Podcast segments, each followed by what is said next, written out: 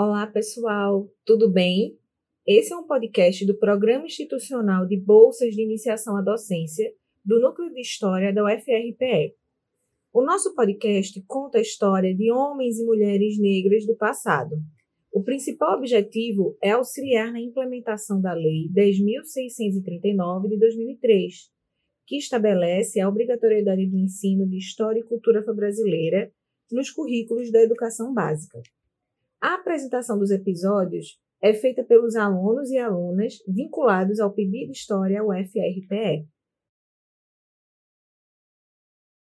Olá, eu me chamo Ana Gabriela e sou membro do PIB de História da UFRPE. E nesse podcast será discutida a trajetória de resistência de Ginga de Angola, a rainha guerreira de Dongo e Matamba. Antes de passarmos para a história da nossa personagem histórica, precisamos antes pensar em como que são invisibilizadas as narrativas africanas. Muitos estudiosos comparam o feito de Ginga aos da rainha Elizabeth I. Mas eu te pergunto, qual delas tem destaque nos livros didáticos? Diante dos contextos, qual das duas poderosas governantes precisou superar mais obstáculos para a manutenção de seu poder? Ambas foram de grande importância para seu povo. Ginga foi uma pedra no sapato de Portugal durante toda a sua vida. Ela não tinha medo de lutar e de resistir por aquilo que acreditava. Podemos refletir acerca do motivo de algumas narrativas serem tão discutidas em detrimento de outras que não recebem o devido e merecido destaque, sendo ambas de igual importância histórica. Esse é o ponto crucial para começar nosso diálogo sobre a vida de Ginga, uma vez que não é dado a ela um destaque nos livros didáticos.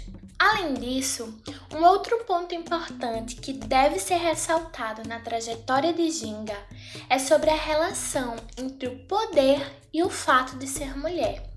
Nos próximos blocos vocês irão perceber que muitos eram aqueles que não aceitavam ser governados por Ginga pelo simples fato dela ser mulher Entretanto, ao mesmo tempo em que ela não era aceita por uma parcela conservadora da população, ela possuía um enorme contingente populacional que lhe apoiava. Esse fato mostra que Ginga foi uma exceção sobre ser governante mulher. É fato que Ginga fez de tudo para lutar pelo seu povo. Pode-se dizer que a representação dela está ligada à resistência e autonomia tendo em vista que sua imagem está associada a uma rainha que resistiu aos europeus e que tinha poder. Não tem como falar sobre a história de Ginga sem falar de resistência. E é por isso que essa palavra será bastante recorrente durante todo o podcast.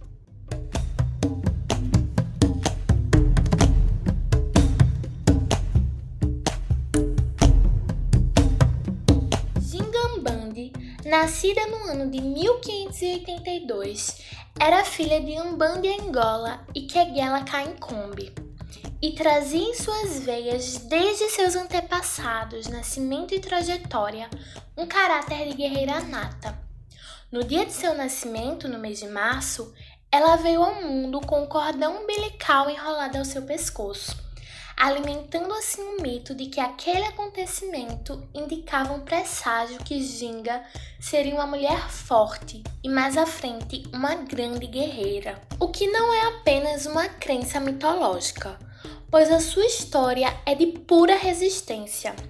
Desde criança, aprendeu com seu pai, que era o rei de Dongo, técnicas de luta, travando batalhas ao lado dele. Mas não foi só por meio da força física que demonstrou seu valor.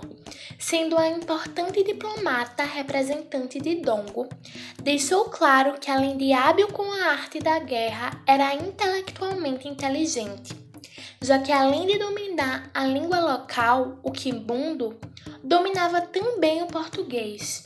No que diz respeito ao Império Lusitano, tinha estratégias para não submeter seu reino ao domínio total dos portugueses.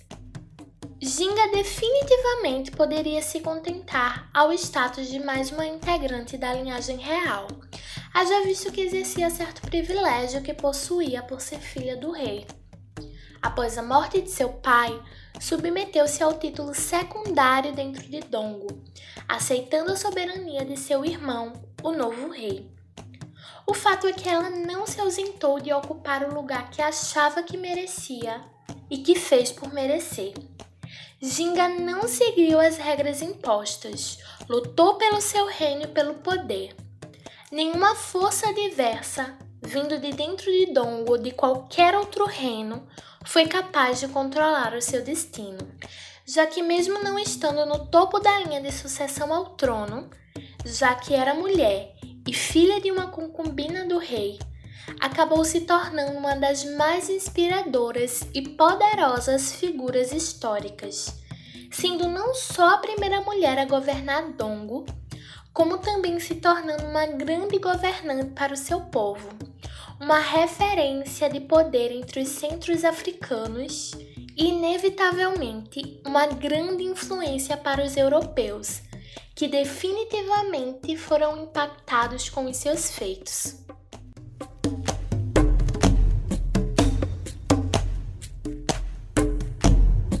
Para compreender a história de vida de alguém, é necessário antes entender qual o contexto histórico em que esse alguém está inserido. E quando se trata da Rainha Ginga, o processo não é diferente. E é por conta disso que eu convido agora o nosso colega Rodrigo Neves para discutir os aspectos históricos que circundavam a vida da Rainha Ginga.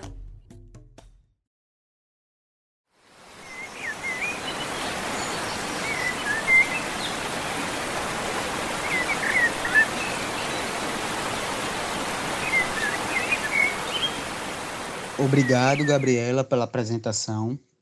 Fico muitíssimo feliz de estar participando desse podcast e ainda mais se tratando de uma personagem histórica tão interessante como é a Rainha Ginga. Mas antes de entrarmos propriamente na vida dessa personagem, eu queria trazer um pouco do contexto histórico e dos antepassados dessa personagem acho esses dois elementos fundamentais para compreendermos a trajetória da rainha.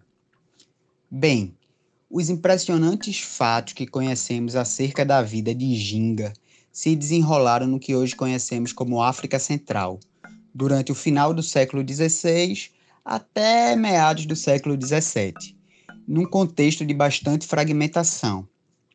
Dois reinos se destacavam nessa região. O reino proeminente era o, o Congo, que além de ser bastante extenso, contava com a organização política muito robusta. E vizinho a esse reino, encontrávamos o Dongo, terra natal de Ginga, que abrangia um território que corresponde hoje à fração norte da Angola moderna. A população local era formada de forma majoritária por um grupo étnico chamado de Ambundos, que dominava geograficamente a região. E foi justamente nesse planalto que a capital acabou se estabelecendo e recebendo o nome de Cabaza. Dongo era dividido em 17 províncias, que se agrupavam em 736 microdivisões territoriais. Mas aí você pode estar se perguntando o que de acho significa isso. Bem, significa que consistiam em aldeias que se organizavam ao redor de uma aldeia maior, que recebiam o nome de murindas e eram governados pelos sobas. Em relação à economia, podemos dizer que ela era baseada em relações comerciais internas, com a posse e a venda de escravizados ocupando um papel fundamental no sistema econômico. Por toda a extensão territorial do reino, os mubicas, como eram chamados escravizados, eram comercializados. Mas destaco que essas trocas aconteciam principalmente nas regiões mais centrais, próximas ao centro Cabaza. E vale ressaltar, e essa é uma ressalva importantíssima, que essa escravidão da qual me refiro é muito diferente do conceito de escravidão moderna, pois os indivíduos eram escravizados mediante pagamento de dívidas e punição por crimes como adultério, principalmente se com alguma das concubinas do rei. Ou também podia acontecer como prisioneiros de guerra, mas muito diferente do que entendemos como a escravidão moderna.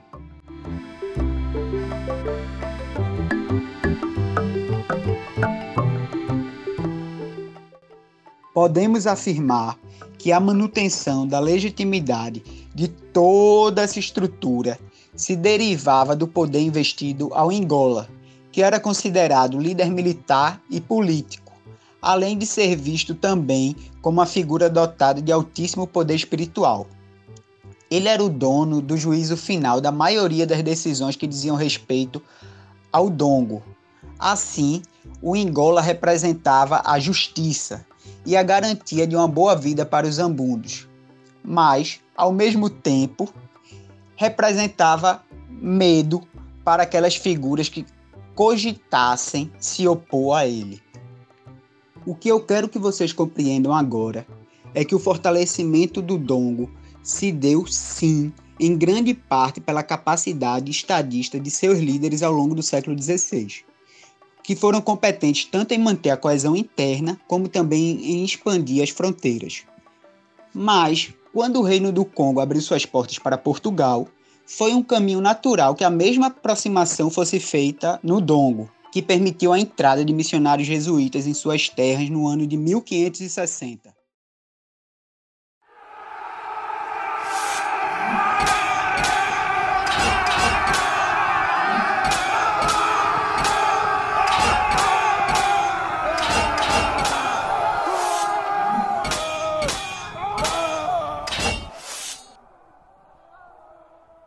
Agora, depois de feita essa devida contextualização, nós podemos entrar nos antecedentes diretos de Ginga.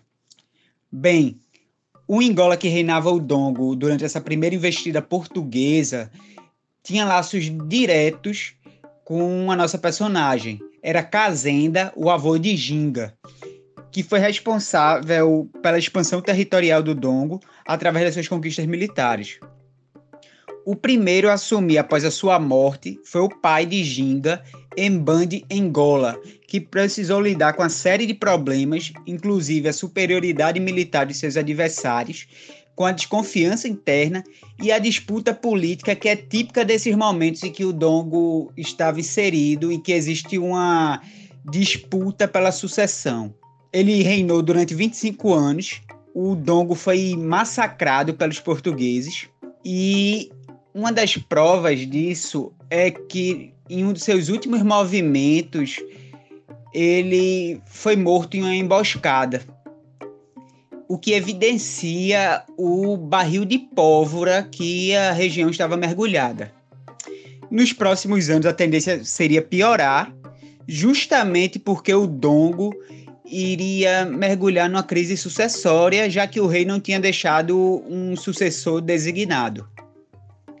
Então, depois da morte de Ambanda Angola, vai se instaurar no Dongo uma verdadeira carnificina.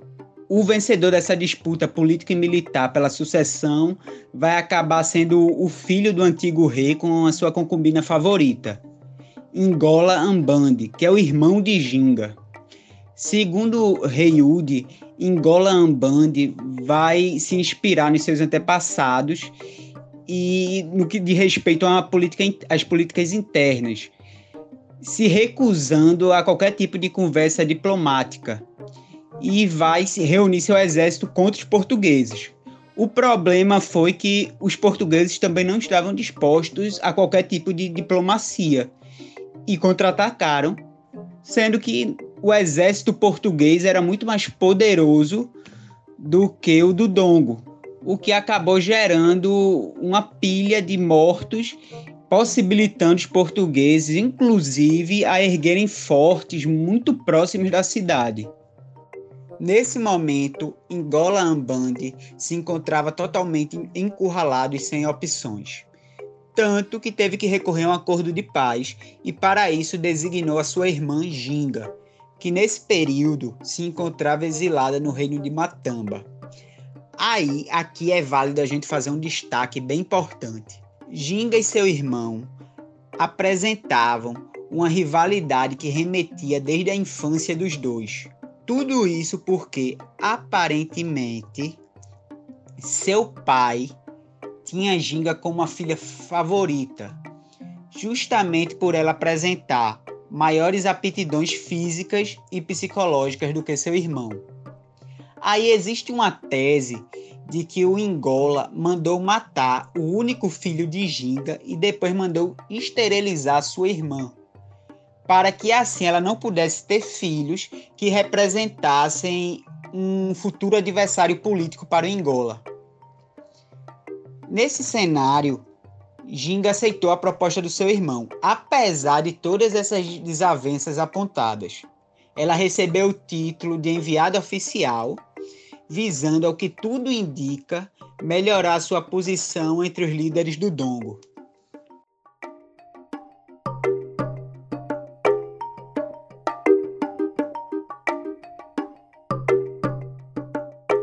O encontro de Ginga com o governador português ocorreu em Luanda, onde os termos do acordo foram postos. Logo ficou claro que o Império Lusitano só iria aceitar o acordo de paz se o Ingola Ambande aceitasse pagar um tributo de 100 escravos ao governador português. A proposta logo foi rechaçada por Ginga, que afirmou que um rei soberano não pode pagar impostos a outro rei, pois caso faça, seria o equivalente a tornar-se escravo. E para mostrar aos portugueses que iria selar o acordo de paz e de cooperação mútua, ela se propõe a ser batizada no catolicismo e promete fazer o catecismo. E aqui, antes de continuarmos, eu acho que vale a pena contar uma história que ficou marcado como um dos principais episódios na vida de Ginga. O episódio em questão aconteceu quando o governador João Correia, sentado ao seu trono, pediu para a Ginga se sentar em almofadas no chão, o que seria uma posição de inferioridade. Ginga não aceitou e pediu para uma escrava se sentar na posição em que remetesse uma cadeira. E ela sentou no dorso dessa escrava, ficando assim na posição de igualdade a esse governador português.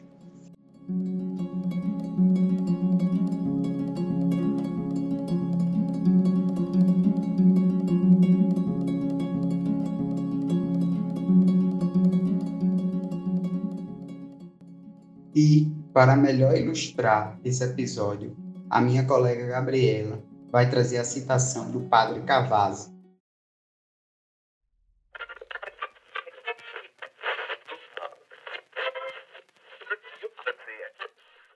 Os presentes admiraram, todos pasmados, esta presteza em sair-se bem e a vivacidade de tal prudência.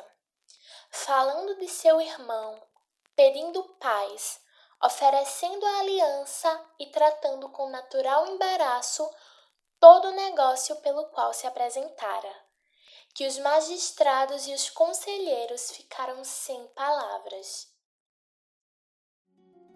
Contudo, essa aliança não durou muito tempo. O Ingolan Bang nutria muitas desconfianças quanto às reais intenções portuguesas em afirmar essa aliança. E eu digo mais, essas desconfianças não eram gratuitas. Primeiro, porque os portugueses continuaram utilizando os fortes militares e ainda escravizavam o povo ambundo. Esse cenário levou o Ngolamband a se recusar ao batismo católico, o que era uma condição primordial para o acordo de paz. Isso levou ele a entrar numa profunda depressão o que levaria até a sua morte em 1624. E antes de finalizar minha participação, eu queria dizer que a morte do Ingolan trouxe uma série de teorias sobre Ginga. Uma das teorias mais difundidas diz que Ginga teria matado seu próprio irmão através do envenenamento para assim conseguir o trono. Embora também se cogite que o seu irmão possa ter se suicidado, o que é bem plausível, uma vez que ele se encontrava em estado depressivo. O que se sabe mesmo é que Ginga assumiu o trono e resistiu para manter o reino independente.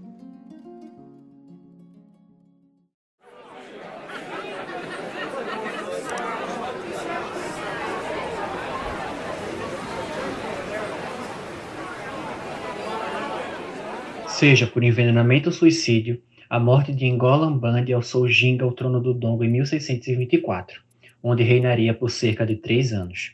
Posteriormente, conquistou também Matamba, onde governou por três décadas de forma a impedir que os portugueses usurpassem seus domínios no que hoje é o norte da Angola, por se tratar de um dos principais pontos de tráfico de escravizados na África Central. Cabe destacar que o governo de Ginga não foi bem visto por todos do Reino do Dongo por isso seu breve governo. Por conta disso, ela foi para Matamba, reino que já havia uma tradição consolidada de governos femininos. Outro ponto de extrema importância é que foi nesse período em que Ginga mais cresceu economicamente e militarmente. Entretanto, a ascensão de Ginga ao trono não bastou para fazer cessar os conflitos com os portugueses. Muito pelo contrário, a relação conflituosa apenas se intensificou. Entre desencontros diplomáticos e grandes batalhas, Ginga se tornaria cada vez mais poderosa e relevante, como descrevia Antônio de Oliveira de Cadornega, um historiador português da época, que relata a influência de Ginga sobre os povos africanos. Em certos momentos pode-se perceber uma certa admiração dele por Ginga, apesar de em vários outros descrevê-la como a capital inimiga do Império Lusitano, na África.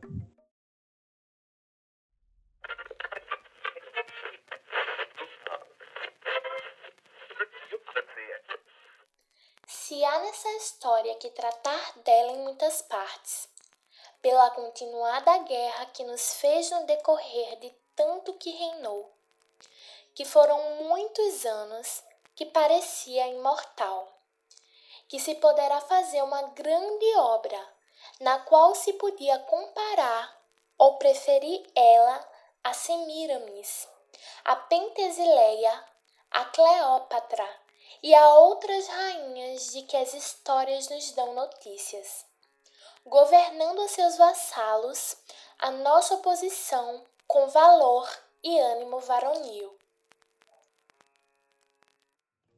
A ascensão de Ginga ao trono do Dongo leva os portugueses a tentarem usurpar o poder, indicando Hari Aquiluange, postulante forte à coroa por ser descendente do fundador do reino do Dongo.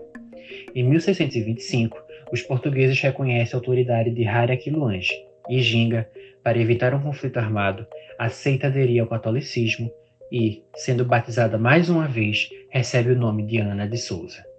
É importante mencionarmos que ela nunca rejeitou sua religiosidade e seu rito, tomando essa decisão porque percebeu que a religião era um componente básico português, além de achar que qualquer espiritualidade poderia lhe ajudar em sua empreitada. Quiluange acabou não sendo coroado, vitimado pela varíola antes de assumir o trono. Os portugueses, então, prontamente tramaram com seu meio-irmão, Engola Hari, que era filho de uma escrava e, portanto, visto como ilegítimo pelo povo umbundo.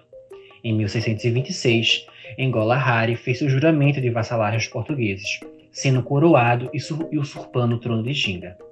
Hari concordou com o pagamento dos tributos anuais, que Ginga havia prontamente rejeitado no passado.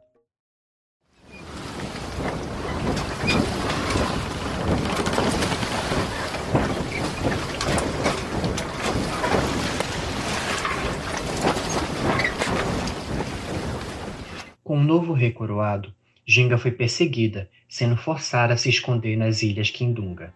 Mais uma vez, a palavra resistência vem na história de Ginga, já que ela resistiu bravamente contra os portugueses até o fim. Cabe salientar que com essa fuga, a popularidade de Ginga cresceu bastante, mas seu principal obstáculo, Engola Hari, permanecia firme no poder, graças ao apoio lusitano. Nesse contexto, trava-se uma guerra psicológica com Engola Hari, se declarando senhora de Dongo e anunciando que Engola Hari seria o seu escravo. Conseguiu com sucesso se esconder dos portugueses, que, como forma de resposta, sequestraram suas duas irmãs, Cambu e Funge, que foram batizadas, recebendo respectivamente os nomes de Bárbara e Graça.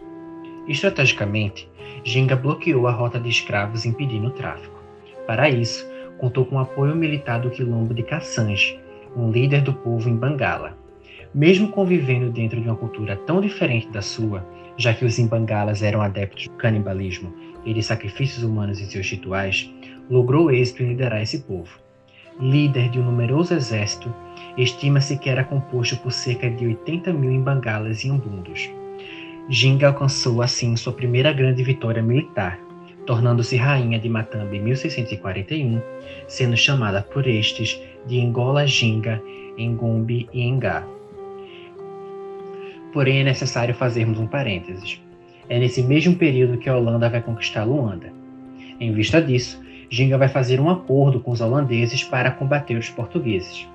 Esse acordo acaba por durar pouco, uma vez que os holandeses logo depois vão firmar uma trégua com os lusitanos, encerrando assim a sua temporária aliança com Ginga. Depois dessa traição, os portugueses também vão conseguir a localização do quilombo de Ginga, e logo o ataca com uma força descomunal. Ginga, que já sabia do ataque, foge com seus funcionários, abandonando o quilombo com armas, joias e escravos. O problema é que a irmã de Ginga, aprisionada pelos portugueses, era também a sua informante, e já havia vazado os detalhes do ataque. Quando os portugueses descobriram essa traição, afogaram-a. Visando salvar a vida de sua outra irmã, Ginga escreveu uma carta ao Vaticano relatando que voltaria ao cristianismo quando seu governo fosse instaurado. Foi a partir do estabelecimento da Ordem dos Capuchinhos em Luanda que seu povo começou a se converter ao cristianismo. E somente em 1656 conseguiu a libertação da sua irmã. Nesse mesmo ano, Ginga conseguiu firmar um acordo de paz com Portugal e finalmente foi legitimada a rainha dupla de Idongo e Matamba. Em 1661, Ginga foi oficialmente acolhida pela Igreja Católica, recebendo uma carta do próprio Papa Alexandre VII, desejando que seu reinado fosse próspero e virtuoso. Devemos nos atentar que esse compromisso de Ginga com a Igreja Católica foi totalmente pragmático e possuía um cunho político muito forte, em virtude de manter a paz em Indongo Matamba. Consciente de que seu irmão dificilmente conseguiria manter o seu povo em paz e seguro, percebia que a única maneira para seu legado resistir era por meio do reconhecimento da Igreja Católica. Sendo assim, Indongo Matamba deveria ser um reino cristão. No ano de 1663, a rainha Ginga adoeceu e veio a falecer no dia 17 de dezembro, aos 81 anos de idade, vítima de uma infecção generalizada ela resistiu até o fim da sua vida, de forma que até hoje é lembrada como heroína e um dos principais símbolos da resistência angolana.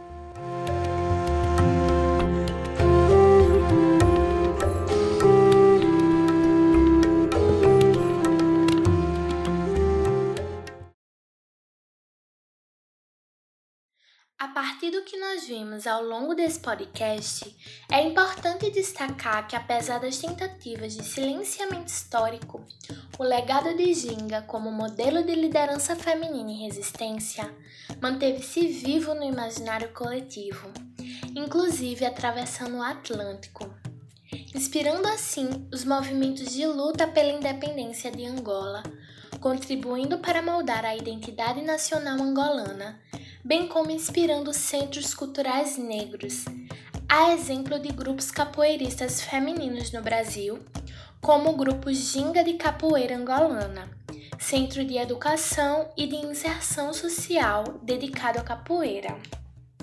Portanto, Ginga tornou-se um referencial político e cultural. Além disso, a resistência que marca toda a trajetória de Ginga ao projeto colonialista demonstra que houve muita luta e resistência africana ao domínio territorial e às opressões coloniais. Além disso, a trajetória de vida de Ginga foi remontada a partir de um minucioso trabalho científico historiográfico, isto é, a partir de pesquisas tendo diferentes documentos como fonte, a exemplo das cartas que ela mesma escreveu aos reis de Portugal a partir de relatórios militares portugueses, de contos escritos por missionários italianos após a morte da rainha. Outra importante fonte foi a vasta tradição oral, atuante na preservação da memória, assim como da literatura científica contemporânea, que exerceu papel fundamental nessa construção historiográfica, destacando aqui e também indicando a obra Ginga de Angola, a Rainha Guerreira da África, da historiadora norte-americana Linda Haywood, que serviu como referencial teórico basilar para este podcast.